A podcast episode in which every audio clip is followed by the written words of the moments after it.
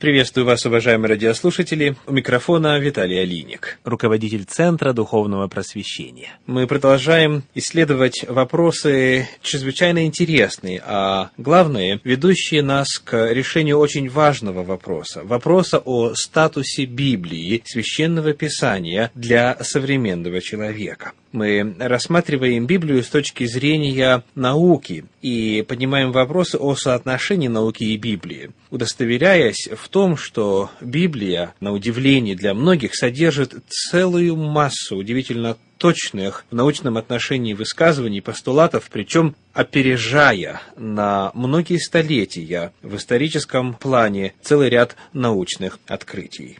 Одной из причин, по которым к библейскому повествованию относились и некоторые продолжают относиться с недоверием, является упоминание на его страницах о чудесах. Описание таких событий, как разделение вод Красного моря, падение манны, превращение воды в вино, хождение по воде, воспринимаются как мифы в силу того, что чудеса, якобы с точки зрения науки, не могут происходить приглашаем вас к размышлению на эту тему. Прежде всего определимся с терминами. Какое определение вы дали бы чуду? Что это? Чаще всего на этот вопрос отвечают следующим образом. Чудо – это необъяснимое явление. Или то, что противоречит естественным законам. Какое определение кажется вам более точным? В толковом словаре Владимира Даля сказано следующее. Чудо – это всякое явление, кое мы не умеем объяснить по известным нам законам природы. Как видим, определение Даля соединяет два предыдущих вместе. Чудо, как его понимают в русском языке, имеет две характеристики. Во-первых, это то, что мы не можем объяснить.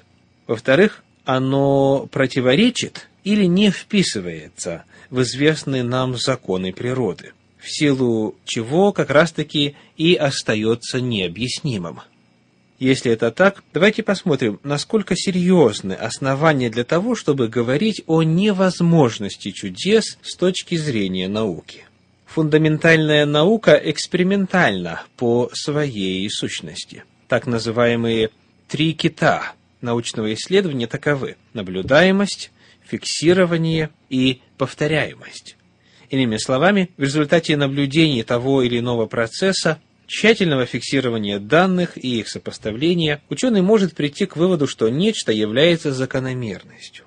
Конечно, прежде чем открытая им закономерность будет признана в научном мире как один из естественных законов, пройдет какое-то время проверки и анализа полученных данных. Но даже и после этого мнение о действии этого открытого закона – по своей природе является фактически экстраполяцией, то есть расширением данных, полученных при исследовании мизерной доли реальности на всю реальность. То есть существует предположение, что если в каком-то определенном количестве случаев данный закон действует, то он должен действовать всегда и везде при одних и тех же вводных параметрах. Вот здесь-то и возникает путаница. В сознании очень многих нет ясного представления о природе так называемых естественных законов. Большинство воспринимают их не как результат исследования части реальности, а как предписание или приказ для поведения всей реальности. Между тем, идея о том, что все всегда будет происходить в соответствии с открытым законом, верным для какого-то определенного количества случаев, является не больше, чем предположением. Ввиду этого заявление о том, что согласно какому-то естественному закону чего-то не может быть никогда, крайне необоснованно. У законов, которые мы обсуждаем, нет запретительной силы, они описательны. Они как раз относятся к разряду того, что мы можем объяснить и объяснили. Но большинство, опираясь на малую часть объясненного, понятого, утверждают, что все необъясненное, непонятое вообще не может существовать. Посудите сами, разумно ли это? Если чудо, как говорит Даль, это всякое явление, кое мы не умеем объяснить по известным нам законам природы, то гораздо разумнее и уж во всяком случае более соответствующим основополагающим принципом методологии научного исследования будет сохранять молчание по поводу того, что мы не можем объяснить. В противном случае велика опасность уподобиться тем, кто рассуждает по кругу, этого не может быть, потому что этого не может быть никогда. Рассказывают, как во время испытания первого паровоза в толпе зевак одна дама упорно заявляла «ни за что не поедет». Когда же машина тронулась и набрала ход, все та же особа настойчиво предсказывала «ни за что не остановится». Ну, серьезно ли ограничивать возможности проявления реальности своим, порою достаточно узким и ограниченным опытом. Достаточно честно в этом отношении высказывался известный современный атеист, ученый, писатель Айзек Азимов. Он пишет, «У меня нет доказательств того, что Бог, а следовательно и чудеса, не существует но я имею сильное подозрение, что это так. И поэтому я не хочу терять своего времени зря. Удивительное высказывание. У меня нет доказательств, но я имею сильное подозрение, и потому не хочу терять свое время зря. Что ж, каждый имеет право выбирать, на что тратить время. Но одно, по крайней мере, по примеру Айзимова, должен признать всякий непредвзято смотрящий на вещи, а именно, в науке нет закона, нет доказательств, утверждающих, что чудеса невозможны. В случае с Азимовым есть подозрения и чувства. Насколько подозрения и чувства могут быть серьезным основанием для науки, судите сами. Говоря о проблеме чуда, мы должны затронуть также вопрос о так называемом законе больших чисел, рассмотреть подробнее природу естественных законов, коснуться детальнее того, что говорит Библия о чудесах. Продолжим разговор на эту тему. Мы начали разговор с упоминания о тех чудесах, которые описываются в Библии, в результате чего к этой книге рационалистические мыслящий человек предпочитает относиться с недоверием, если не с иронией. Задав вопрос, что такое чудо, мы выяснили, что, согласно словарному определению, это всякое явление, кое мы не умеем объяснить по известным нам законам природы. То есть понятие о чуде тесно связано со степенью наших знаний естественных законов.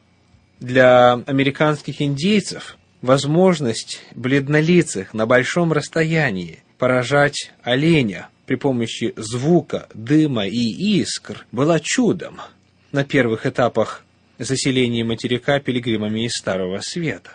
Когда же круг знаний расширился, одним чудом на свете стало меньше. Этот пример иллюстрирует суть того, что принято называть чудом.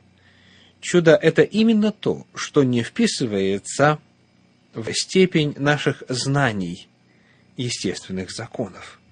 Таким образом, наше представление о чуде напрямую связано со степенью наших знаний. То, что мы научились объяснять, больше не называется чудом. Мы называем это фактом. Однако странным образом необъясненные явления многие называют несуществующими.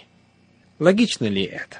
Вот что говорил в свое время Василий Великий изумление перед великими предметами не уменьшается, когда раскрывается способ, каким произошло что-нибудь необыкновенное. То есть наша способность объяснить нечто никак не связана с вопросом о возможности существования какого-либо явления. Оно может существовать независимо от нашей способности объяснять.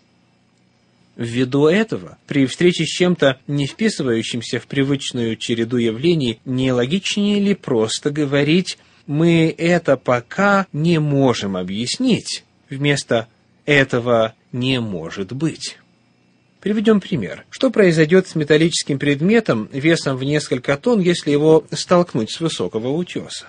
На этот вопрос до определенного времени был только один ответ. По закону земного притяжения этот предмет полетит вниз и столкнется с Землей. Однако после открытия действия законов воздухоплавания этот ответ представляется несколько узким, не правда ли? Мы теперь знаем, что при использовании вышеуказанных законов этот предмет вполне может висеть в воздухе, передвигаться вверх, вниз и так далее. Опять, некоторое явление из категории чуда перекочевало в категорию фактов. Жаль только тех скептиков, которые так и не дождались этого момента. Подобных же примеров в истории великое множество. Мы продолжим разговор об этом в следующий раз. С вами был Виталий Алиник. Всего вам доброго. До свидания.